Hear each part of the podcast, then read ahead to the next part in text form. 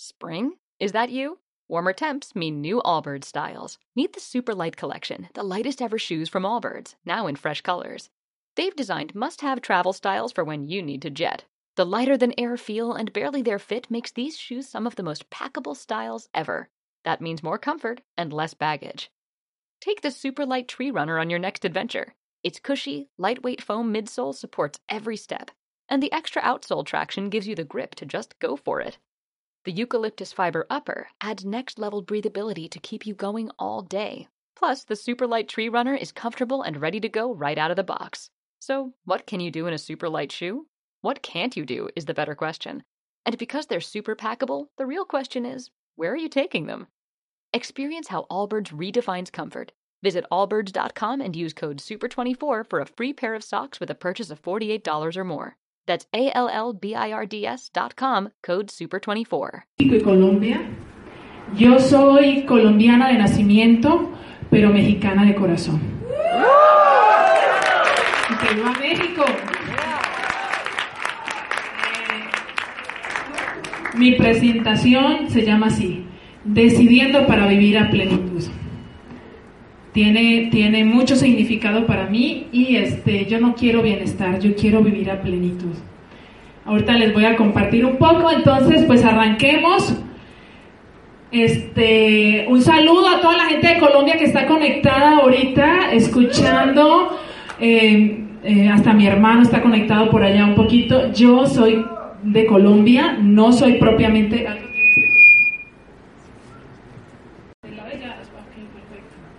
Este, yo este, soy originaria de un corregimiento del campo. Eh, se llama una vereda, no sé cómo se llama aquí, Vereda Espíritu Santo, de un municipio de San Pedro, de Antioquia. La capital es Medellín. Entonces, este, de ahí soy originaria. Nací, crecí en el campo, en medio de vacas, de animales. Esta era yo pequeñita, ahí a mis 10 eh, años. Este, algo muy importante es que eh,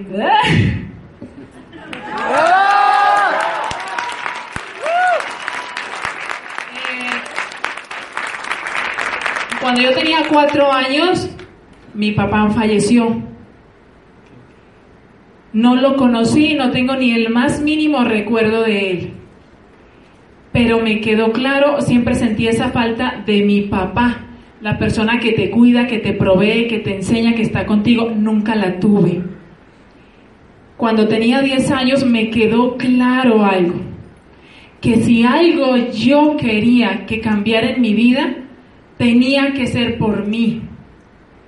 Nacimos en una familia, soy la séptima de nueve hermanos, actualmente hay ocho vivos, siete mujeres y un hombre siete mujeres y un hombre, una familia en el campo con mucho trabajo del campo, pero con mucha carencia económica.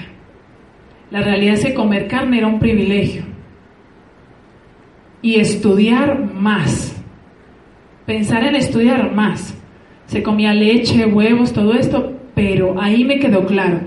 Terminé mi primaria, que queda en una escuela rural, una escuela del campo que caminas más o menos una hora, es eh, terracería, terracería ya, sería, terracería ya sería trocha, y este, siempre tenía que bajar hasta una quebrada, pasar y volver a subir para ir a la escuela de primaria. Así terminé mi primaria.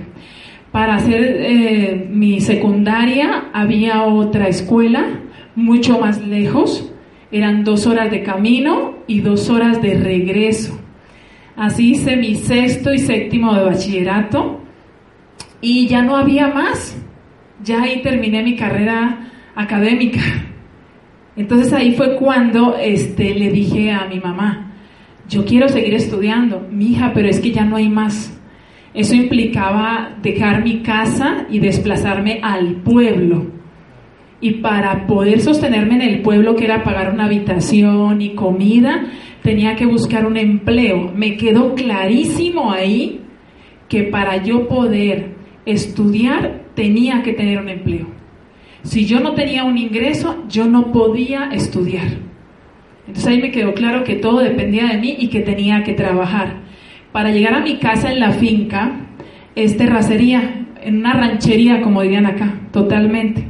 Es, hay que bajar, bajar la quebrada y luego subir un pendiente impresionante para poder llegar a mi casa. Este, esta es mi casa, aquí nací, aquí crecí, en la vereda del Espíritu Santo, amo mi familia y mis orígenes, una mamá llena de miedos, con ocho hijos pequeños, este, sola, viuda, y pues con ganado y todo este rollo para poder sostenernos a todos. Y los más grandes cuidan a los más pequeños y así. ¿Sí? Y este tuve mucho contacto con el ganado. Una vez lo di porque los que iban creciendo y saliendo al pueblo conseguían empleo y, se empezaban a estudiar. Y los que nos quedábamos teníamos la responsabilidad de pararnos diario a las 4 de la mañana ayudarle al ordeñador, a echarle cuido a las vacas, a echarle cuido a los cerdos, a alimentar a todos los animales. Llegas corriendo a la casa a bañarte y luego agarras un camino de dos horas para entrar a estudiar a las 8 de la mañana y de regreso igual.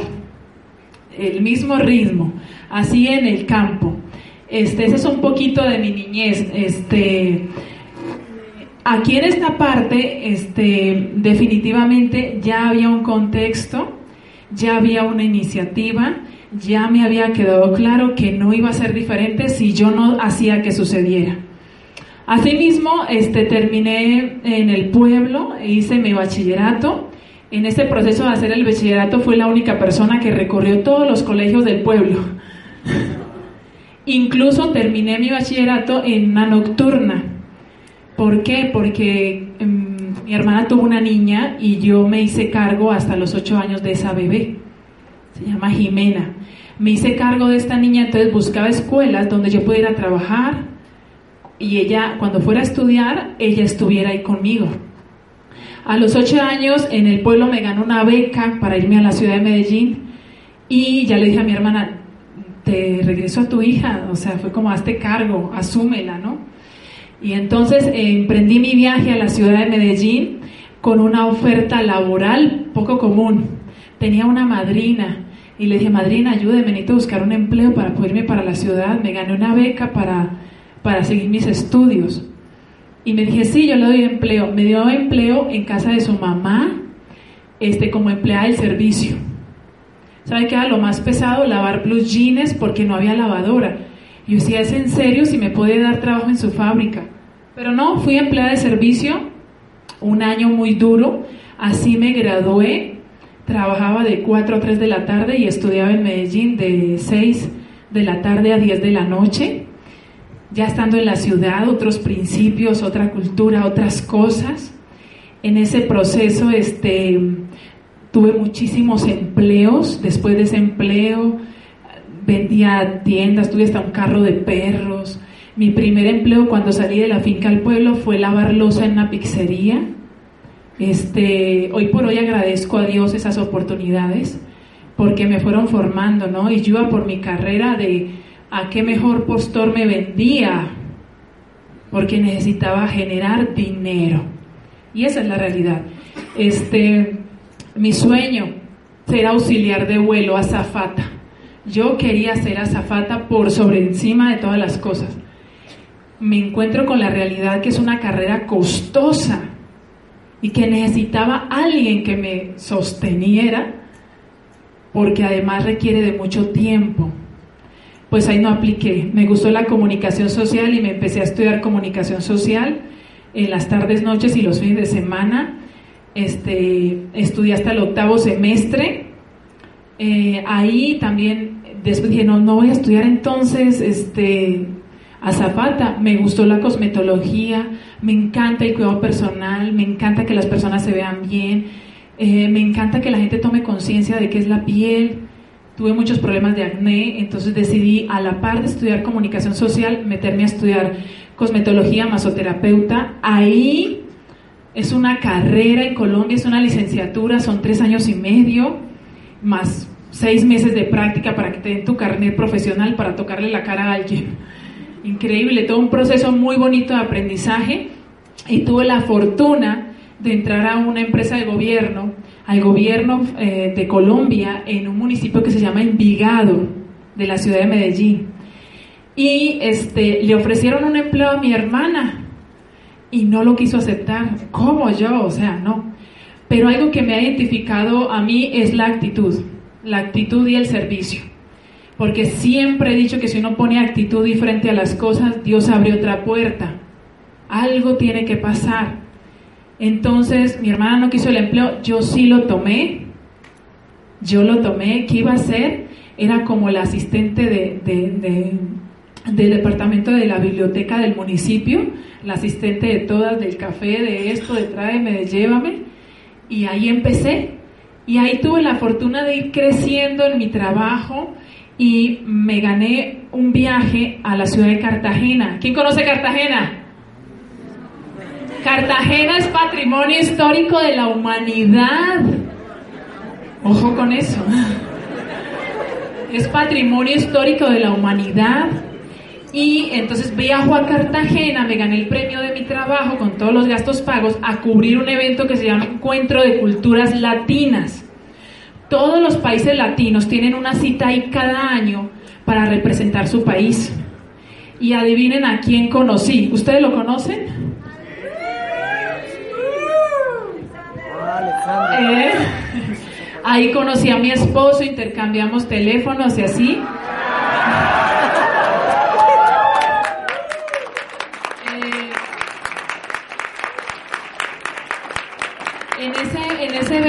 Él iba a trabajar para el gobierno de Puebla y presentó un proyecto donde iba a presentarlo en este encuentro representando el folclore de México.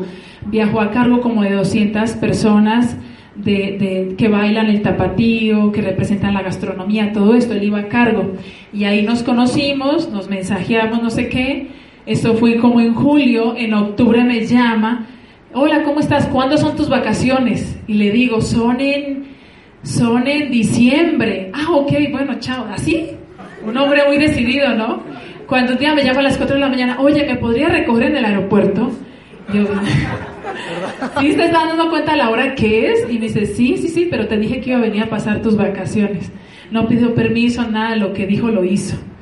Y así fue como este, tuvimos la fortuna de, de, de pasar esa Navidad en Medellín, este, conviviendo con mi familia. Yo dije, bueno, está haciendo, compraba cosas o llevaba cosas mexicanas. Y yo, en el hotel te van a dejar cocinar. No, las vamos a hacer en tu casa. Se autoinvitó, ¿no? Y le dije, y es que es Navidad. Yo normalmente esas fechas las pasamos en la finca, en el rancho, con mi mamá, un poco familia. No te preocupes, yo no voy a pasear, yo quiero ir a conocer a tu familia, a tu mamá. Se hizo famoso el mexicano haciendo tacos, ¿no?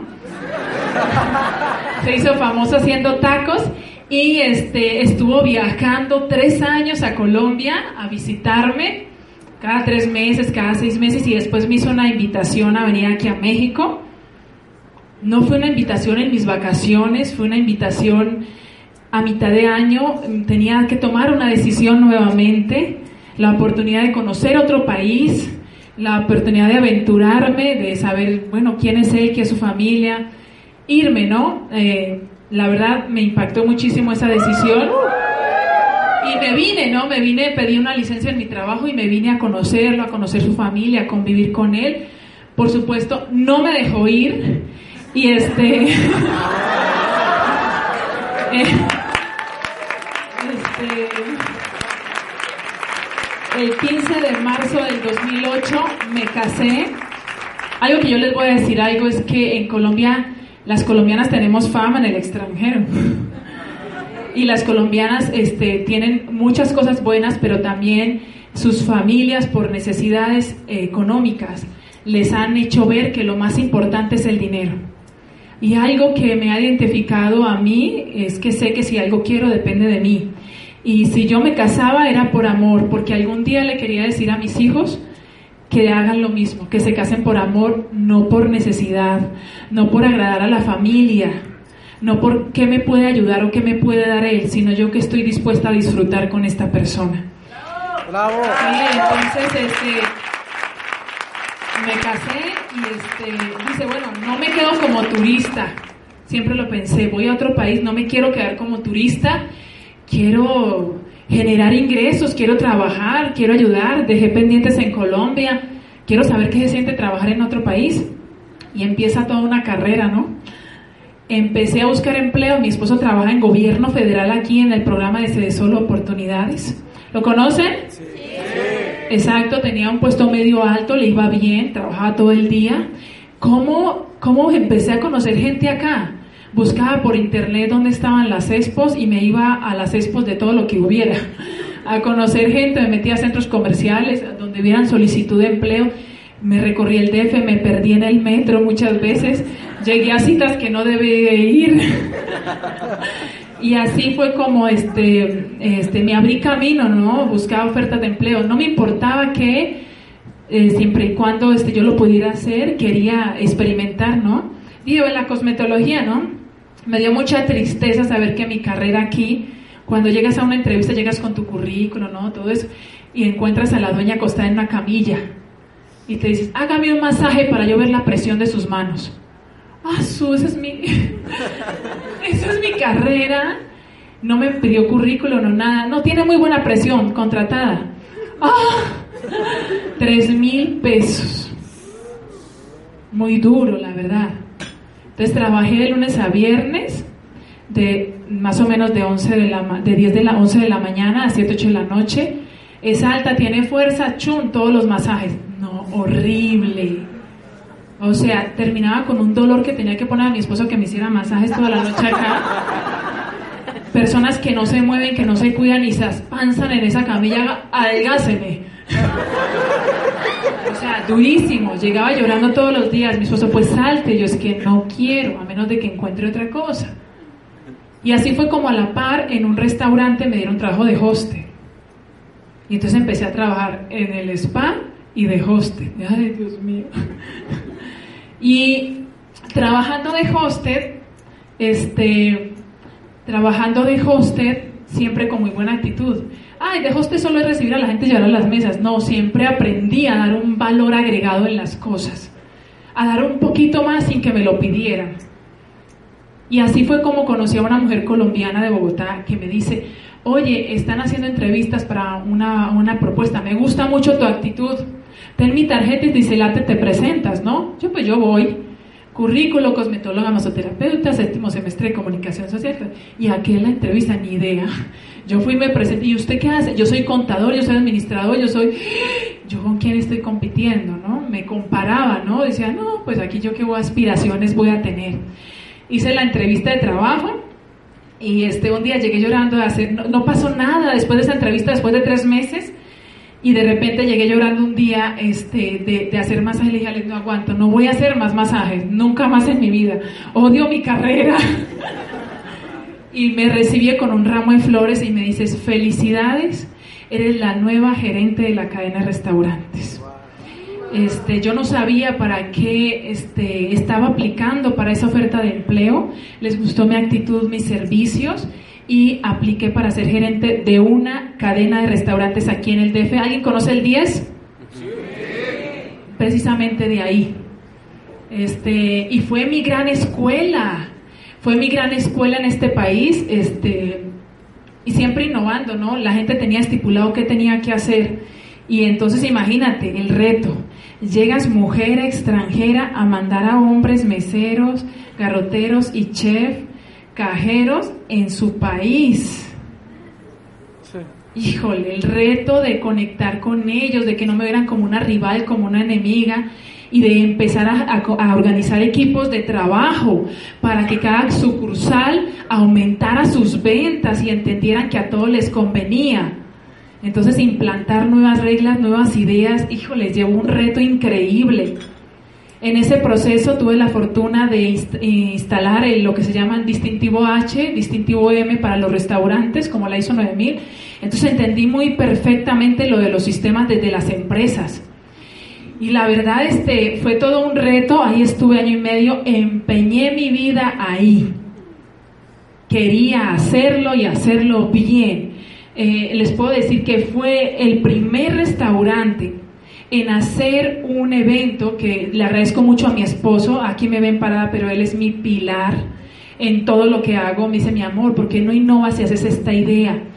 él me propuso que hiciéramos un evento que se llama Somos lo que bebemos, haciendo un recorrido por los 12 países que son número uno en producción, exportación y consumo de vino. Tómalas. Empezamos a hacer ese proyecto y cada mes invitábamos a la embajada de ese país a que nos contara de los viñedos, de la cultura, de la comida y hacíamos una cata de vinos. Y un reto para mí este, fue que me, en ese restaurante dijeron, toca la de Estados Unidos, los vinos de Baja California. Te van a decir que no, ¿qué le van a pelar con eso? Yo sí, pedí la cita en la embajada, no me creían que me la dieron. Hablé con el director de Agricultura de Estados Unidos y fue el primer restaurante, incluso el New York Times, el periódico de Estados Unidos, Televisa, se unieron a ver este evento porque era el primer restaurante que recibía a la Embajada de los Estados Unidos presentando algo de ese país en este país. Entonces fueron eventos que marcaron una etapa, un antes y un después del extra, del extra, del trabajo en equipo, de que todos los restaurantes entendieran que era un beneficio para todos y que la gente se conectara con lo que yo quería transmitirles. Sin embargo, la verdad estaba muy cansada y como siempre tuve la fortuna de que nunca renunciaron a empleo, si me iba o cambiaba de empleo era porque había una mejor propuesta. Por ganar un poco más, perdía un poco más. Y así fue como a una modelo este, me ofreció administrar sus tiendas de ropa. Tenía en Guadalajara, tenía en Colombia y una tienda en Miami. Había que manejar importaciones y exportaciones este, muy poquito personal, lo que es cambio de dólar, recibir inventarios, si se quedaron en aduana, si no llegaron, si llegaron. Igual, ponerte la camiseta con todo. Mi horario de entrada lo sabía, pero no mi de salida. ¿Por qué? Porque quería ganar un poco más, pero estaba perdiendo un poco más. Mi esposo me tenía que ayudar horas extras, nos veíamos, imagínense, trabajaba, solo tenía un día de descanso entre semana si algo surgía, me tenían que llamar para solucionarlo. Los horarios de los restaurantes lo saben, los que trabajan ahí, entre 11 de la mañana y 2 de la mañana. Y si algo pasó fuerte, te llaman a ver tú qué decides hacer. Y en el almacén no era, no era la excepción, ¿no? Y me impacta mucho esto, que no se te vaya la vida tratando de ganarla. ¿A quién se le está yendo la vida tratando de ganarla? por, ganar un poco más, perdía un poco más. No tenía vida. Aquí en este, en los almacenes ya estaba embarazada de mi primera, de mi primera bebé. Este fue algo maravilloso, fue un bebé deseado, anhelado, no nos podíamos embarazar y una sorpresa, ¿no? Nace el bebé después de convivencia de casi cuatro o cinco años. Nace el primer bebé, eh, embarazo y bueno, la vida como dice Roberto Pérez, te, te pone a que estés en examen final. Entonces me embaracé ahí, este, trabajé hasta la última semana, muy emocionada, la mejor clínica, seguro de gastos médicos mayores, médica sur de Interlomas, parto en agua, es mi primer bebé, lo mejor, etcétera, etcétera. Así quería yo mi primer parto, parto en agua, una mujer sana, deportista, trabajadora. No era ninguna complicación el embarazo. ¿Quién se iba a imaginar que iba a tener un proceso de cesárea? Durante mi embarazo vivíamos en la colonia del Valle y mi esposo seguía trabajando en gobierno.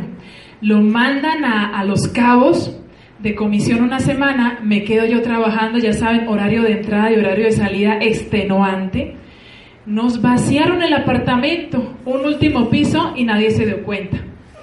Mi esposo me recibió de Colombia con apartamento amoblado, pero todo con la tarjeta.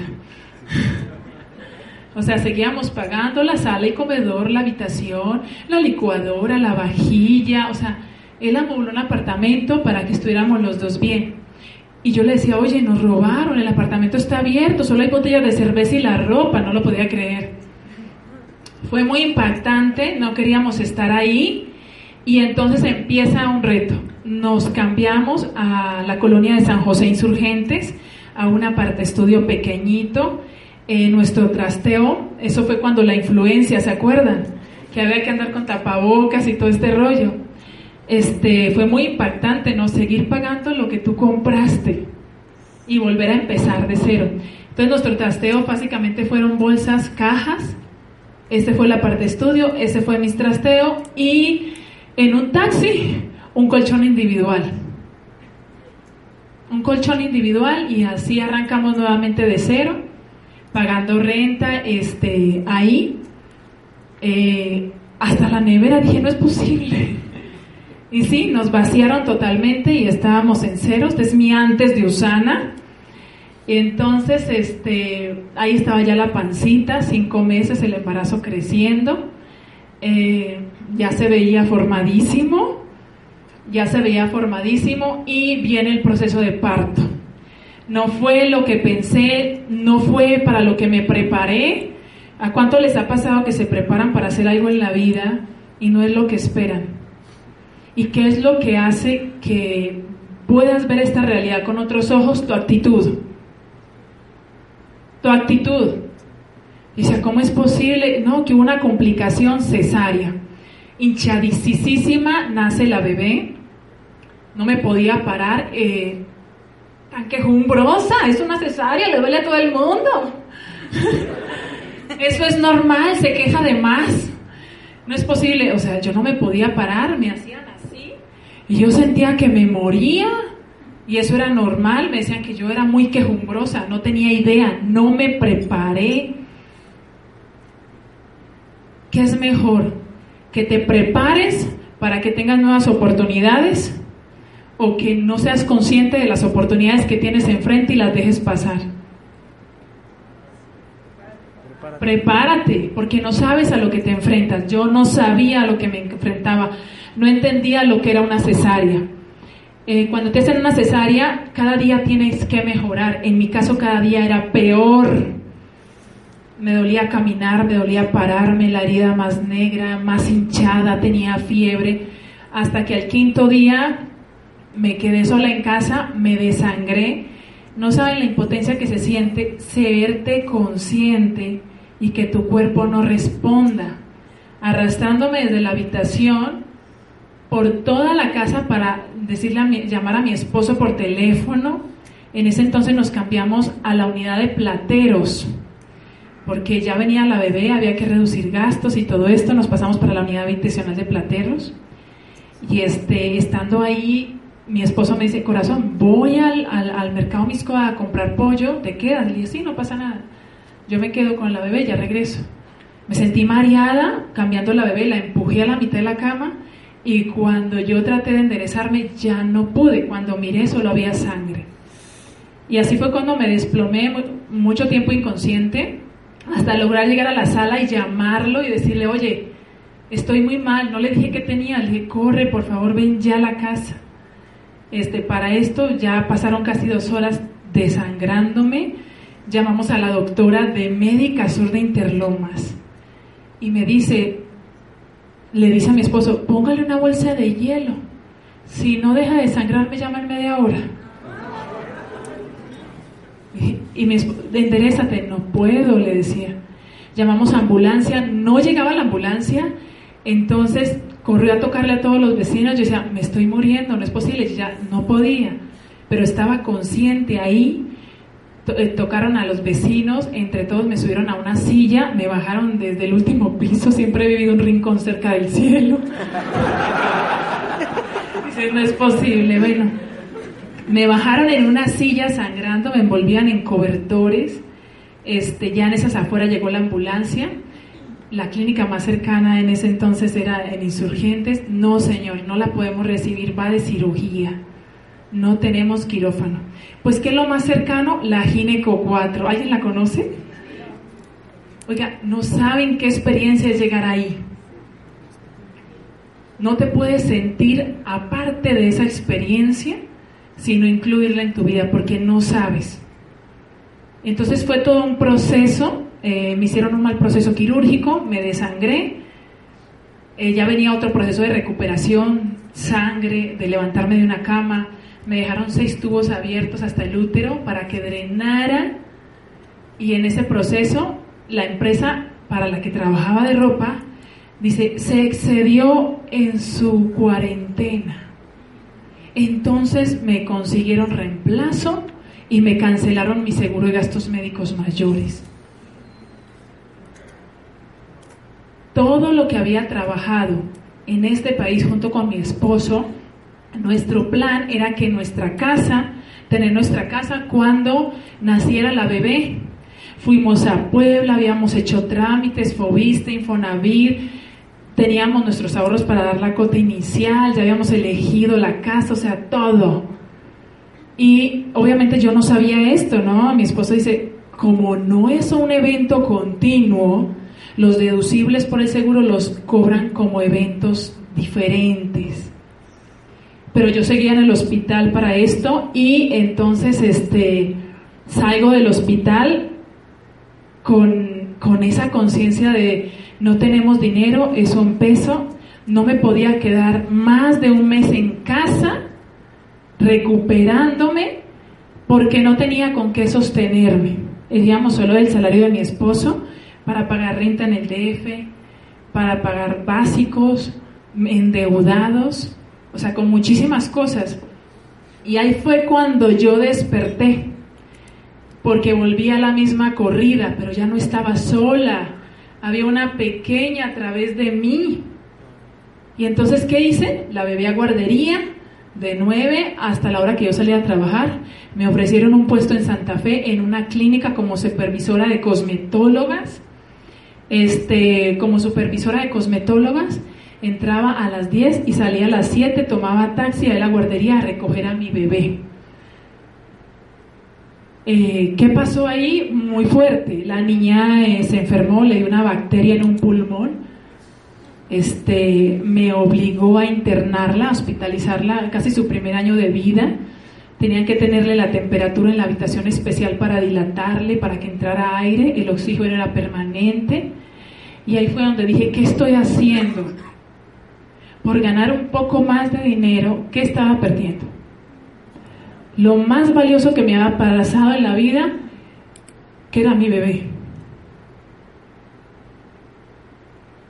Sentirme...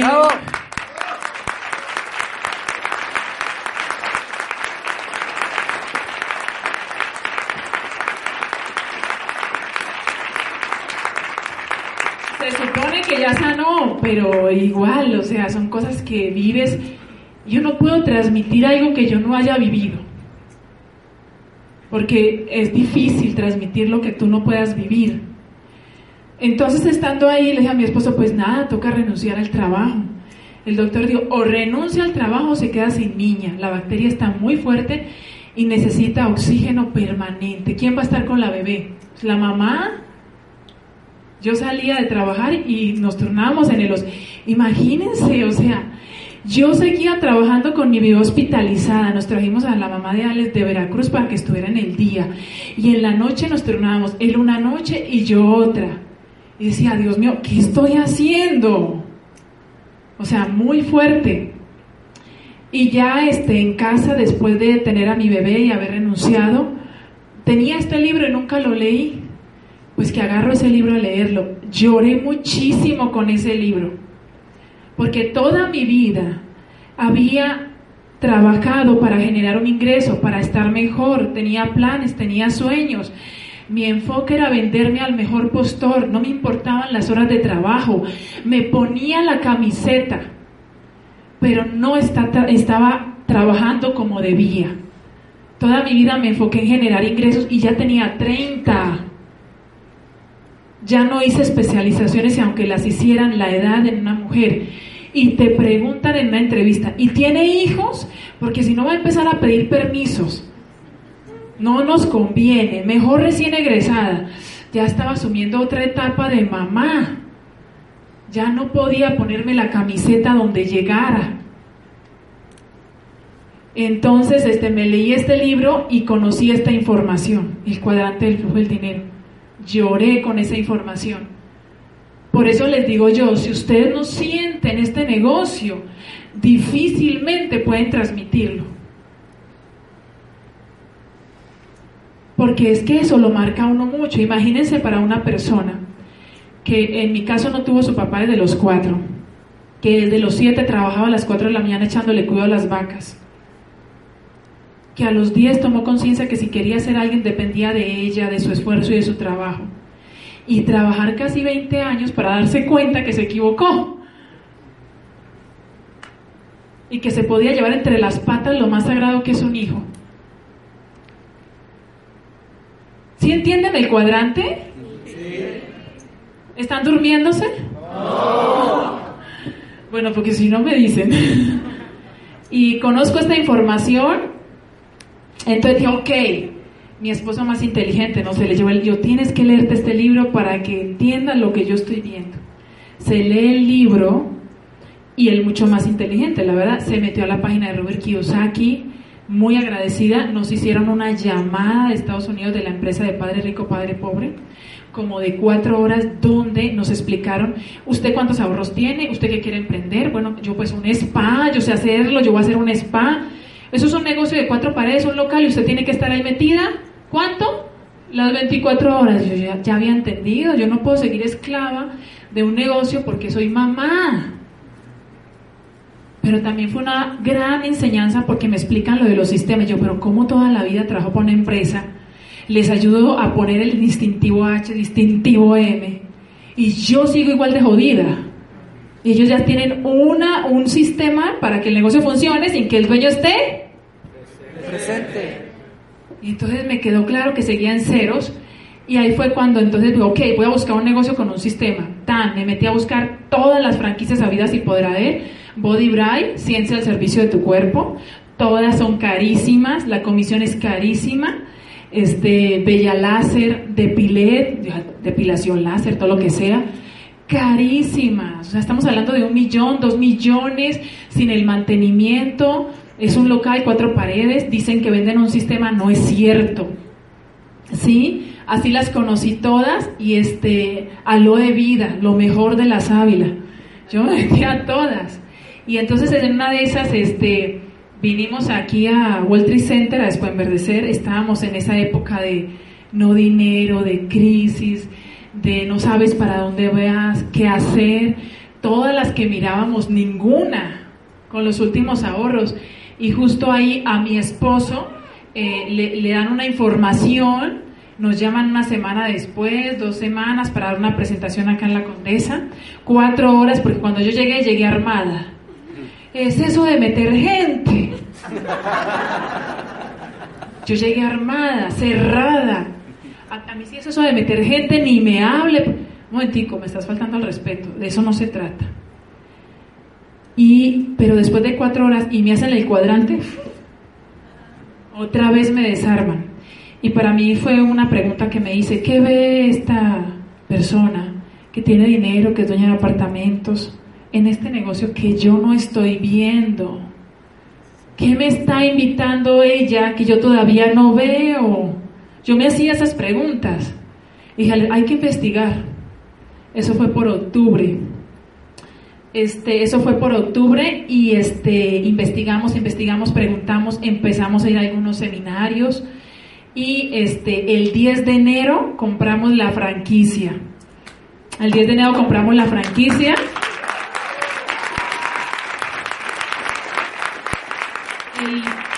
El, primero de enero me entero que estaba en embarazo, no me podía ya embarazar, era un embarazo de alto riesgo, mi segundo bebé, y ya sabe, las novatadas, ¿no? Entonces, este, pegas novatada aquí cañón, apuentes a punta de golpe. Eh, ¿Alguna vez alguien ha contado cómo compró la franquicia? Yo les voy a contar. Eh, mi esposo, eso fue Navidad, ¿no?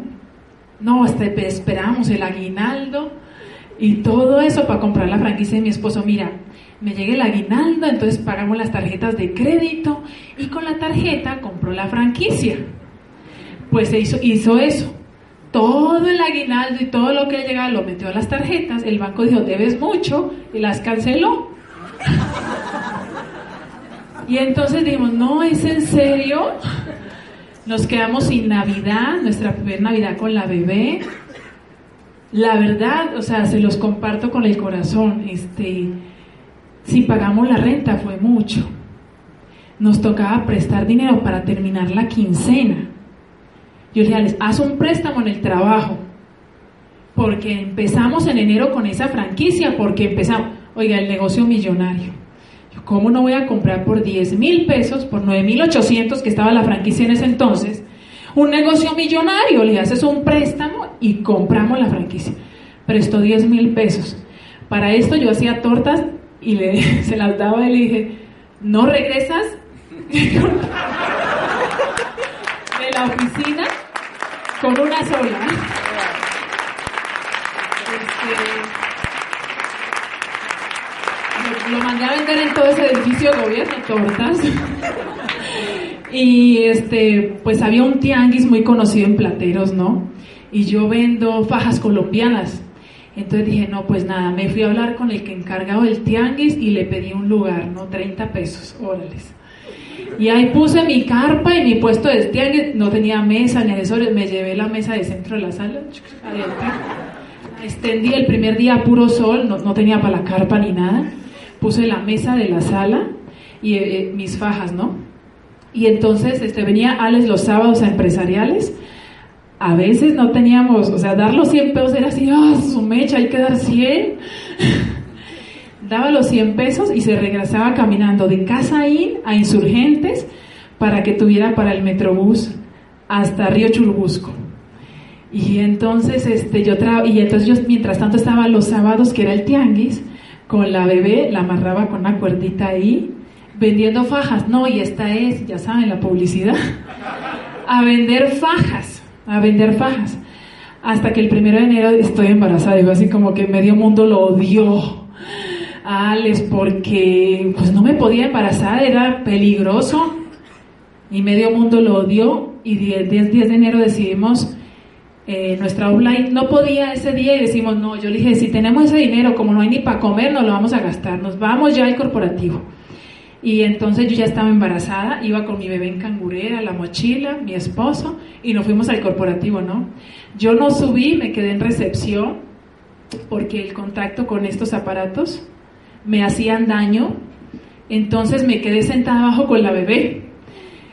Y sube él, y baja, sube todo emocionado y baja triste y me dice, corazón, subió la franquicia. Y yo, ¿es en serio? 10.500 pesos. Y le digo, ay, no, pues no, pues hay que comprarla. Saca, ¿cuánto tienes? No, aquí tengo 200. Las moneditas, todo. Y entonces este se subió a comprar la franquicia, baja, este, baja, este, con sus dos cajas, estoy emocionado, nuestro negocio millonario. Y miramos, eh, decimos, chin, solo tenemos para el tiquete del metro. Pues nada, nos bajamos de ahí, del corporativo de Las Palmas, caminando hasta auditorio con la bebé, las dos cajas, agarrar el metro. ¿Ubican el metro Miscoac? Yo vivía en Plateros. Salir del metro y a lo mismo, a subir caminando.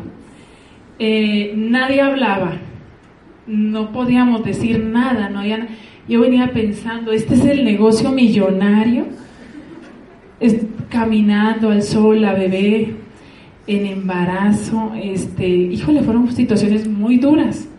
Y la vida me estaba tomando examen fuertemente. Y así llegó, las cajas llegaron ahí y nadie comentó nada. Empecé a hacer llamadas como loca. Conozco a medio mundo en el DF, seguro alguien me dice que sí. Este, en casa ahí nacía, tenía, hay 15, ¿cuántos invitados tienes? 15 Todavía los presumía. 15. ¿Cuántos llegaron? Ni uno. Ni uno llegaba. Ni uno llegaba. yo, ¿pero qué es esto? ¿Pero por qué me dicen que no? Pero esto, y ahí vas. Y en mi embarazo, ahí me ves, ya ves, la novatada, ¿no? En mi embarazo, hacía citas quién sabe por dónde. Entonces ya investigaba qué ruta tomaba, cuántos buses y cuántos metros. Y me llevaba a la computadora hacer la presentación de los sábados a cada persona. ¿Se imaginan? Tenía que escucharme todo el rollo de la presentación oficial. Así di yo mis primeras presentaciones. Sentía que entre más información, mejor era la decisión. Ándale. nunca, nunca pasó así. Había que ir a la primera convención. Iba un grupo, fue en Querétaro. Este yo nos quedamos en un hotel del centro, buscamos el más barato nos tocó en una terraza, Dios mío, ¿es en serio? El frío a todo lo que da. Todos ya se habían quedado en un solo lugar, tenían buffet de abajo y nosotros llegamos por la mañana a ver que, como si nada, como si nada. La procesión va por dentro. Y yo en esa, en esa convención con mi esposo tomé la decisión y se va a oír mal, le dije a mi esposo, me vale, este, yo voy a hacer esto por convicción. Con el que me diga que sí, lo voy a hacer. Y si no me dice que sí, no importa, yo lo voy a hacer. Fue una decisión muy importante. Por eso no pueden perderse la celebración. Por eso si a una persona le duda, está en creyente, en participante, no le queda claro, está en plata y está dudando, o está en una zona de confort, vayan a una celebración nacional. Vívanla. No vayan a criticar y que no arreglada, que no bonita. Vívanla. Porque cada quien tiene una historia. Y ahí pueden tomar una decisión que realmente les pueda cambiar la vida. Este, continuamos llegando a los eventos. El evento que seguía era el foro de mujer, del foro de salud. Nuestros primeros socios. Y aparte, este ya estaba panzoncita tenía revisión médica de mi embarazo cada semana, a diferencia de un embarazo normal. Los médicos celebraban otra semana y otra semana, porque imagínense en un embarazo donde el útero no pueda crecer. Es un bebé 100% Usana y la verdad se lo agradezco muchísimo a Usana, porque definitivamente Usana hace milagros.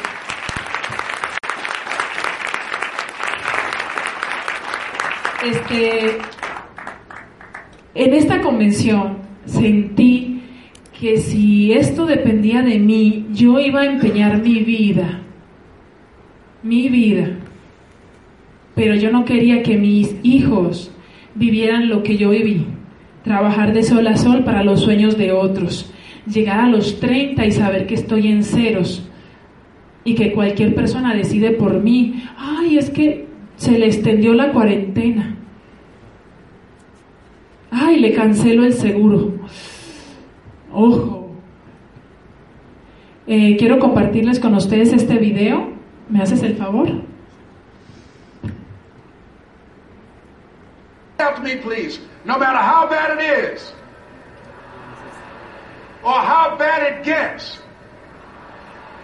I'm going to make it. I'm going to make it. Shake somebody's hand on your right and left and say, You got the right stuff.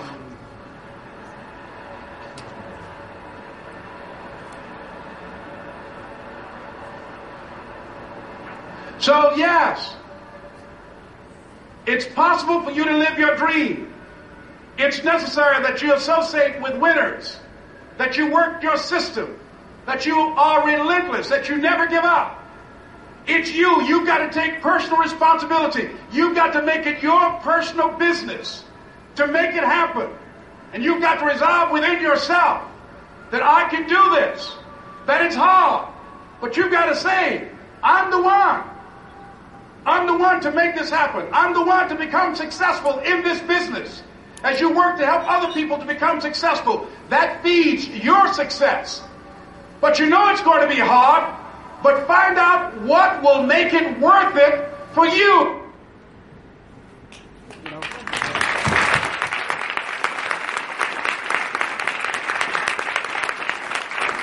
Tenemos un sistema. ¿De quién es el negocio? ¿Del offline? Eh, hay que asumir la palabra compromiso y duele mucho duele mucho. Pero si dependía de mí, yo estaba acostumbrada desde pequeña que si algo dependía de mí, yo iba a hacer que sucediera.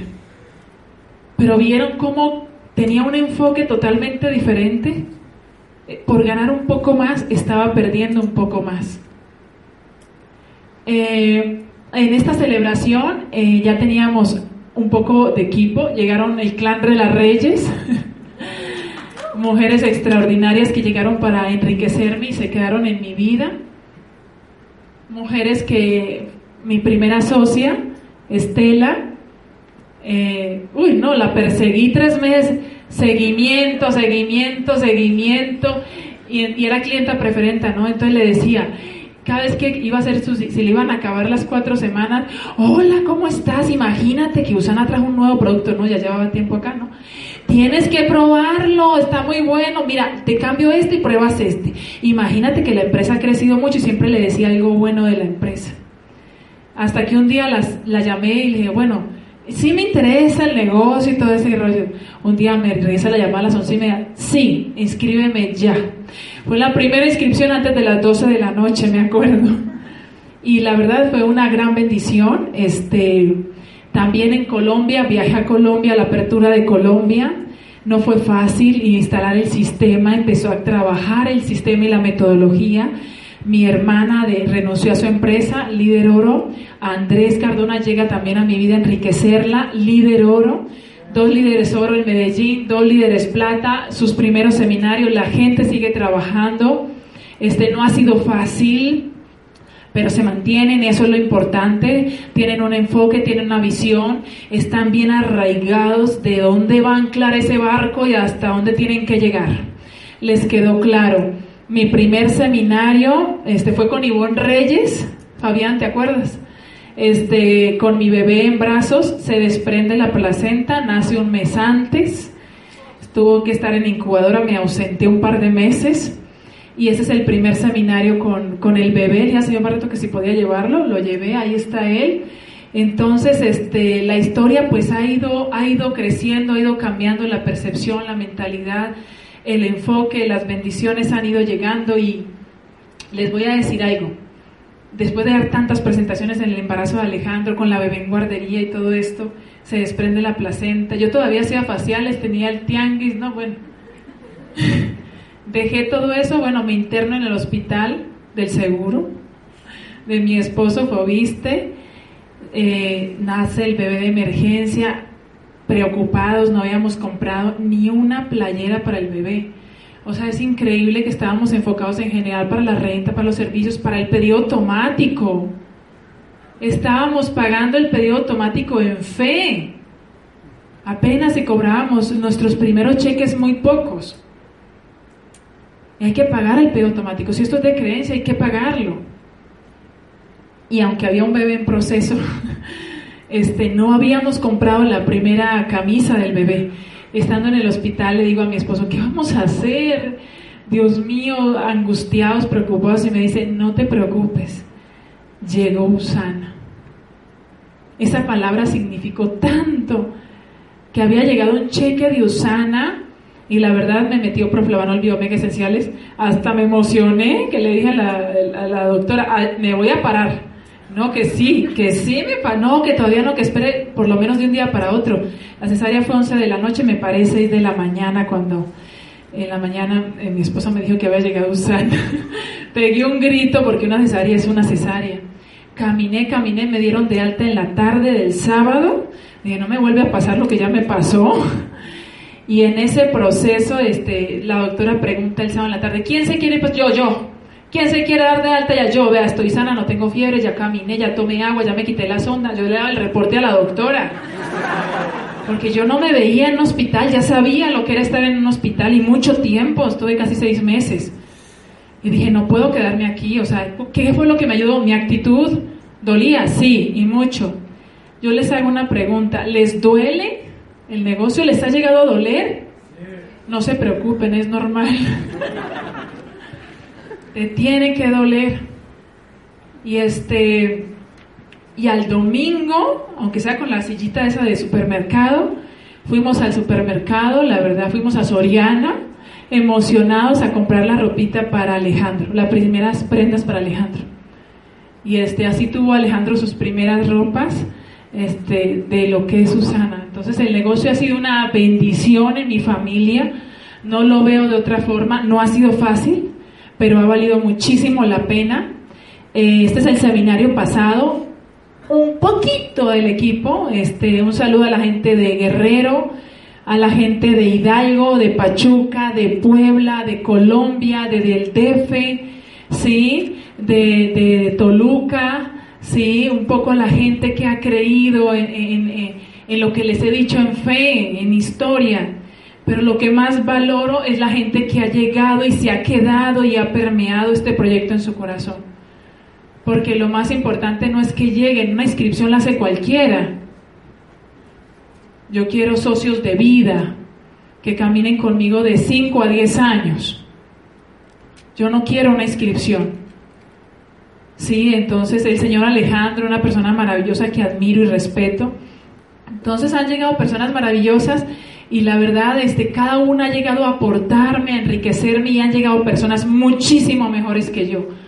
Yo estoy en pañales al lado de mucha gente profesional, ¿sí? Eh, errores. Les voy a hablar de errores porque uno aquí los comete todos los días. Este negocio no es perfecto. Se aprenden los errores.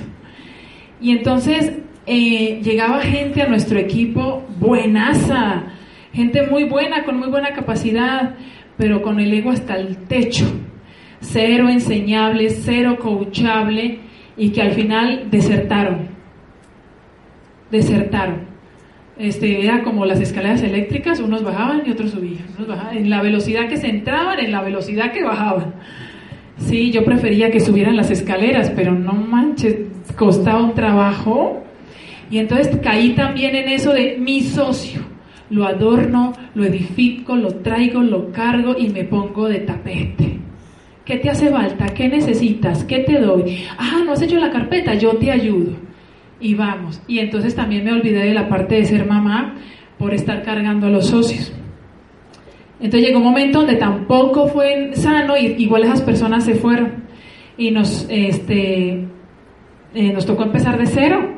Mi esposo y yo, este, pues ha sido una situación de decir, bueno, ¿qué no sabremos nosotros que el otro sí sabe? ¿Qué había que hacer? Pues venir los sábados, pues preguntar y preguntar y preguntar y seguir cometiendo errores y seguir. Y hay, hay, hay errores que te duelen. Y si hubiera, mejor no falte los sábados. ¿Sí?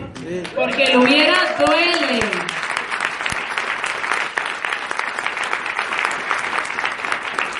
Este, se levanta uno con la motivación, los sueños y todo el asunto visualización y así va a estar, así va a estar el salón lleno, y así, ta, ta, ta, y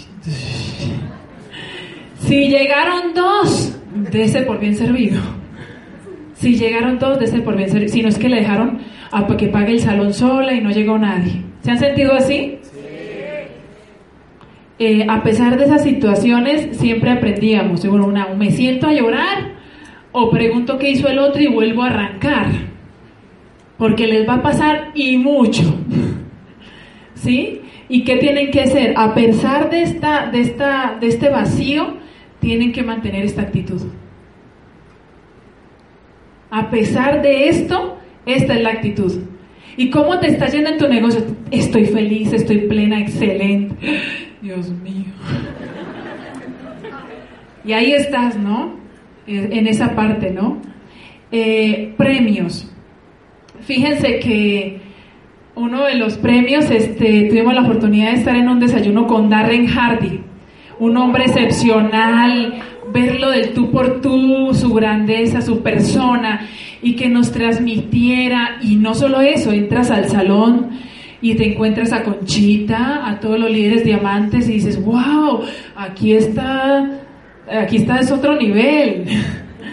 te visualizas, te conectas, los tienes a ellos, les puedes preguntar. El señor Eduardo Barreto eligiendo cómo te sientas, con quién, para que conozcas, para que veas de lo que se trata, para que lo veas y lo sientas. Yo no llegué a ese salón cuando llegamos a ese desayuno pensando. Llegamos a ver y a sentir. ¿Les quedó claro? Sí. Ok, y este, cumbre de liderazgo cuando eh, llegamos a Plata, ¿no? Eh, nos fuimos a Acapulco a cumbre de liderazgo, toda una odisea, dejar los niños, la comida, la ruta de aquí a allá, la vomitada del siglo. Pero ahí llegamos, ¿no? Este, llegamos allá a compartir, a desayunar con el señor Eduardo. Hasta la fila del desayuno era diferente, desayunar en la playa después de todo lo que habíamos pasado, como que sentarse y respirar mirando el mar. Híjole, no saben, fue así como que necesito tomar aire, porque me, ha, o sea, me costó llegar a una cumbre y mucho. O sea, cuando me serví el desayuno y me senté al lado del señor Eduardo y miré el mar, lo primero que hice fue respirar profundo.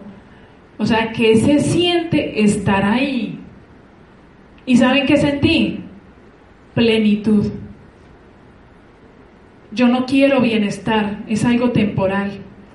La plenitud viene con la aceptación de las cosas que no queremos vivir, pero tenemos que asumir.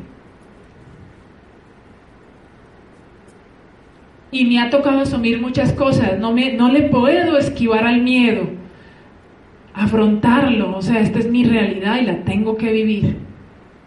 ¿Cómo decides asumirla? Es tu actitud frente a esas situaciones. Este, un rango que fue decisivo para nosotros, triunfador. ¿Quiénes aquí son triunfador? Bien, muchas felicidades. Este rango de triunfador significó mucho para nosotros porque en ese rango, después de vacaciones, le dicen a mi esposo, queremos tu puesto. No es si te quieres ir, aunque sea de estructura, es que lo queremos. Entonces viene acá eh, la gran decisión. Ya mi esposo sin empleo, para este rango nosotros ya teníamos la bendición, ya se ha aperturado Colombia, y teníamos la bendición de cobrar semana a semana. No veía yo la cantidad, sino el flujo, de dónde venía y que era semana a semana. En este rango, este, mi esposo quería desarrollar el proyecto, sus ofertas de trabajo no son buenas, su realidad era otra, entonces le dije, te apoyo, va, nos metemos con todo, nos toca apretarnos. Entonces, este, para reducir gasto nos fuimos a Puebla, este, nos fuimos a Puebla con los niños y este, eso implicaba empezar de cero allá con el proyecto. De cero es abrir plaza, conocer gente, yo soy extranjera, yo no tengo familia acá. ¿Dónde he hecho mi negocio? En la calle. No lo he hecho en otro lugar, lo he hecho en la calle. Que la referida del referido, no, de todas partes. Yo tengo boca y lengua, gracias a Dios, y es mi responsabilidad hablar donde llegue. Y si no lo hago, alguien lo hace por mí. Entonces, este, nos fuimos a Puebla para reducir gastos, pero lo que quiero que entiendan que estas son cosas momentáneas, porque estamos de paso, porque cualquier premio pasa, pero hay cosas que sí perduran. Y ustedes no saben lo que el mayor, el mayor premio que yo tuve después de no viajar a Colombia ocho años, mi familia no conoce mis hijos, este, nada más por fotos o por internet, me hablan de Colombia que mi mamá estaba este, muy enferma, mi mamá ya tenía 69, 70 años, ahorita tiene 72, estaba muy enferma y yo dije, bueno, o me voy para Colombia con los niños para que mi familia los conozca, o anulo ese viaje y me traigo a mi mamá y le hago un tratamiento intensivo de Usana. Ese fue el mayor premio para mí. Eh, mi mamá nunca se había subido en un avión, tenía problemas de vértigo, depresión, de trombosis. Eh, es una señora de rancho, vive en el campo. La gente del campo se maltrata más, se cuida menos que su jardín, que sus vacas, que su todo. Sí, y, y bueno, pues también tienen la esperanza en ti de que hagas algo por allá. ¿no? Y, este, y pensé, dije, no, no voy a Colombia, me traigo a mi mamá.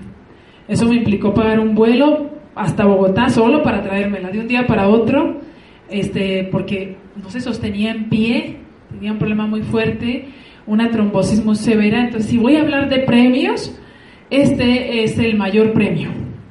Esa es mi mamá.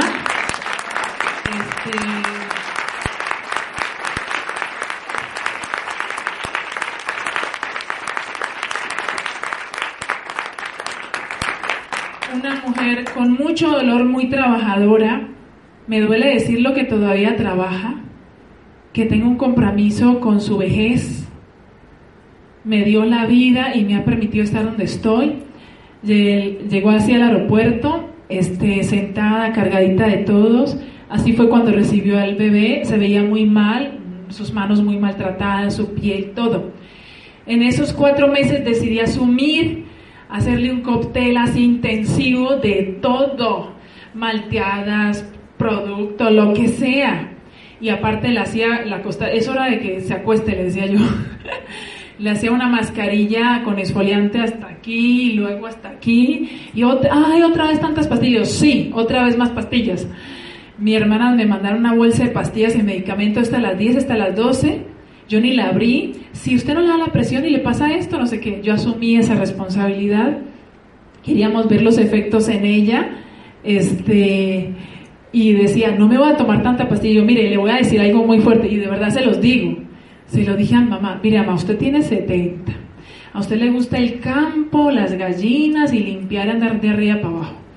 O se toma esas pastillas para que llegue a los 90, a los 100, viviendo en su rancho independiente. O si no, vamos a tener que ver todos los hijos cómo nos la rifamos. A ver quién le limpia la cola. Mejor tome las pastillas. Es muy fuerte, pero es verdad. Qué padre que tu mamá, que tu abuelo, que tu tía sean mujeres independientes, que no dependan de nadie, que no sean una carga para nadie. Y además es un espejo para ti. Es un espejo muy duro. Yo tengo un compromiso con la vejez de mi mamá. O sea, con darle bienestar, calidad de vida. No voy ni a la mitad de cumplir. O sea, no, no he hecho ningún sueño por ella. Lo único que hice fue devolverle vida a sus años a través de esta calidad de vida. Después de cuatro meses de regreso a Colombia. Este,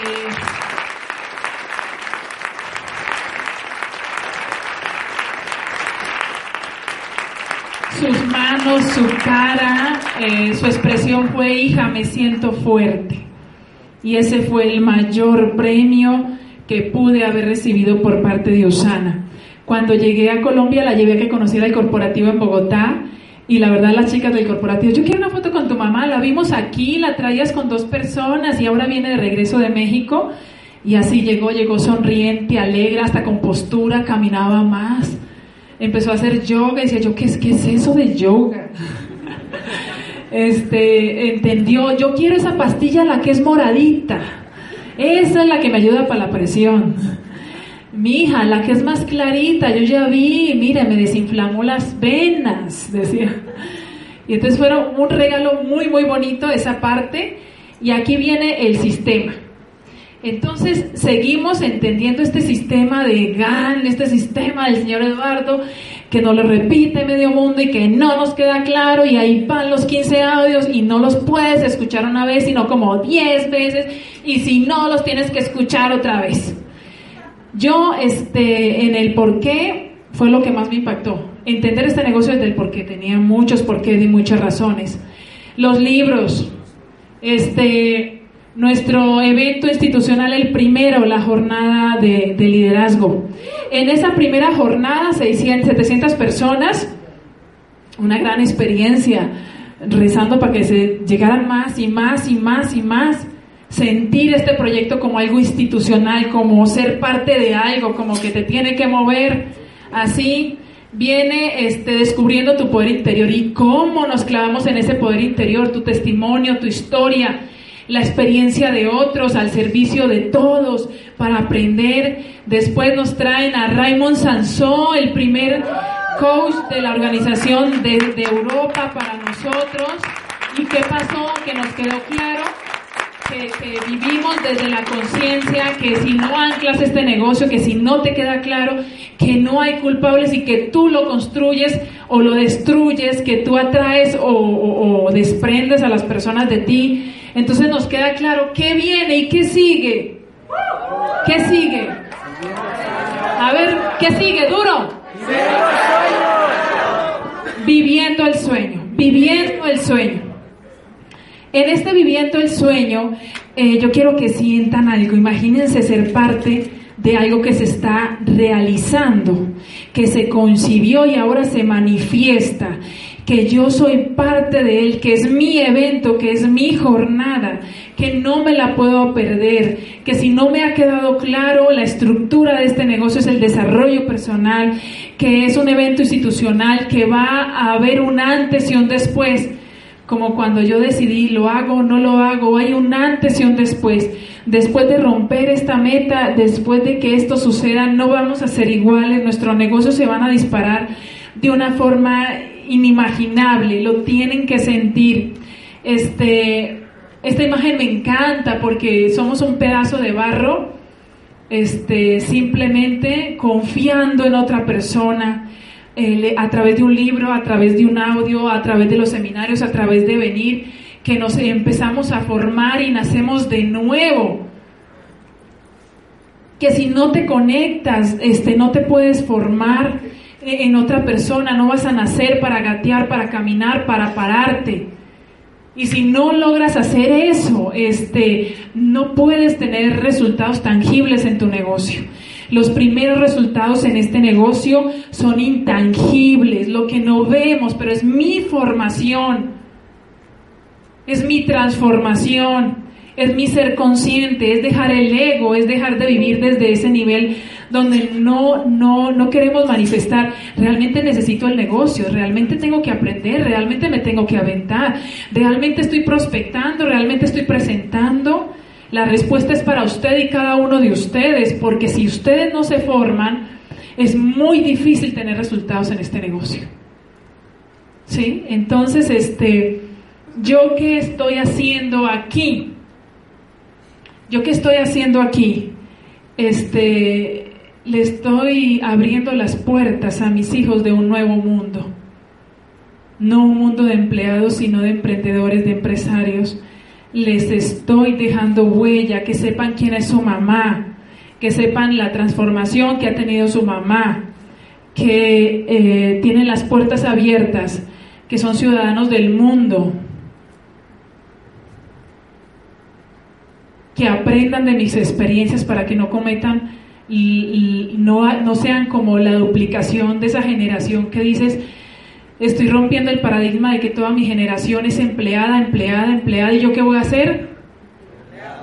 De que yo voy a ser pobre porque toda mi generación y mi generación y batallo por no entender dónde se generan los activos, dónde se gana y dónde se construye el dinero de verdad, por ignorancia. Entonces es un proceso muy bonito para dejarse moldear y ya vamos a terminar. Esta es la persona que ustedes conocen aquí, los que han tenido la oportunidad de conocerme, los que ven, que ven, ¿qué, es Yolanda?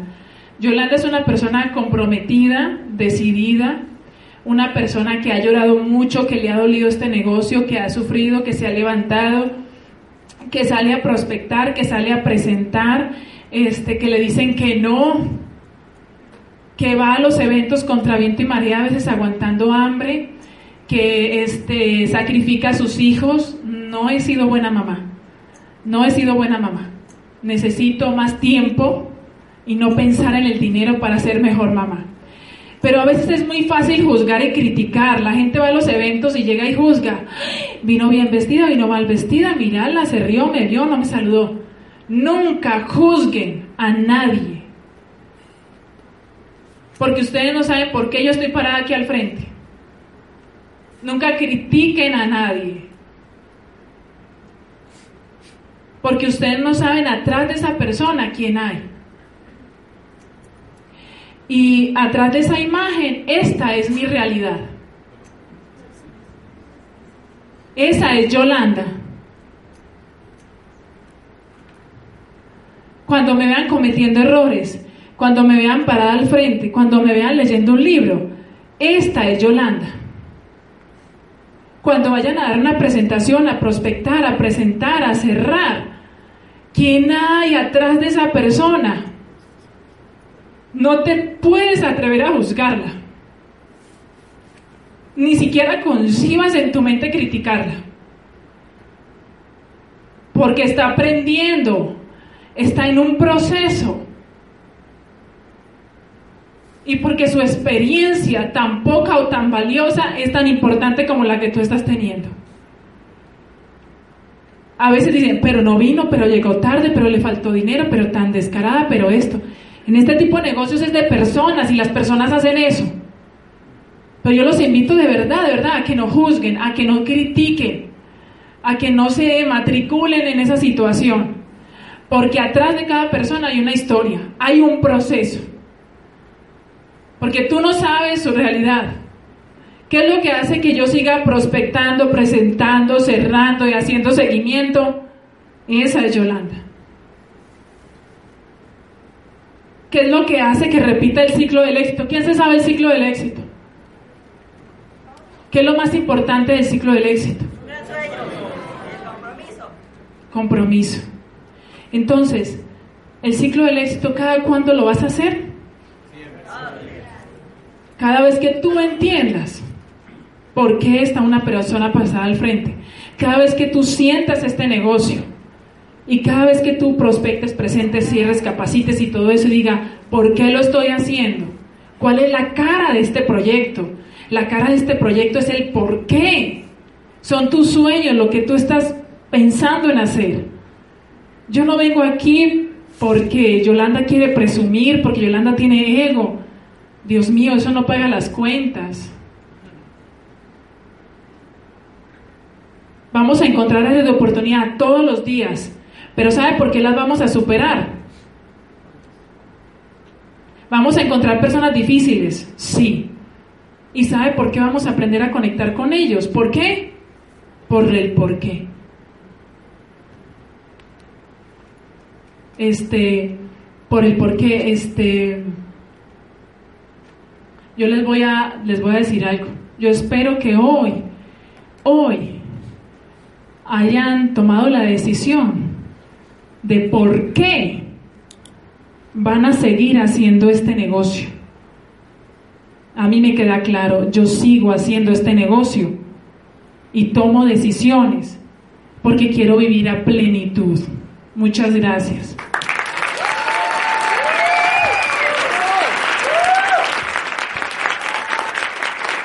¿Te preocupas por tu familia? Entonces, ¿por qué darles solo huevos ordinarios cuando pueden disfrutar de lo mejor? Eggland's Best, los únicos huevos con ese delicioso sabor fresco de granja, además de la mejor nutrición como 6 veces más vitamina D, 10 veces más vitamina E y 25% menos de grasa saturada que los huevos regulares, además de muchos otros nutrientes importantes. Así que, dales los mejores huevos. Eggland's Best, mejor sabor, mejor nutrición, mejores huevos.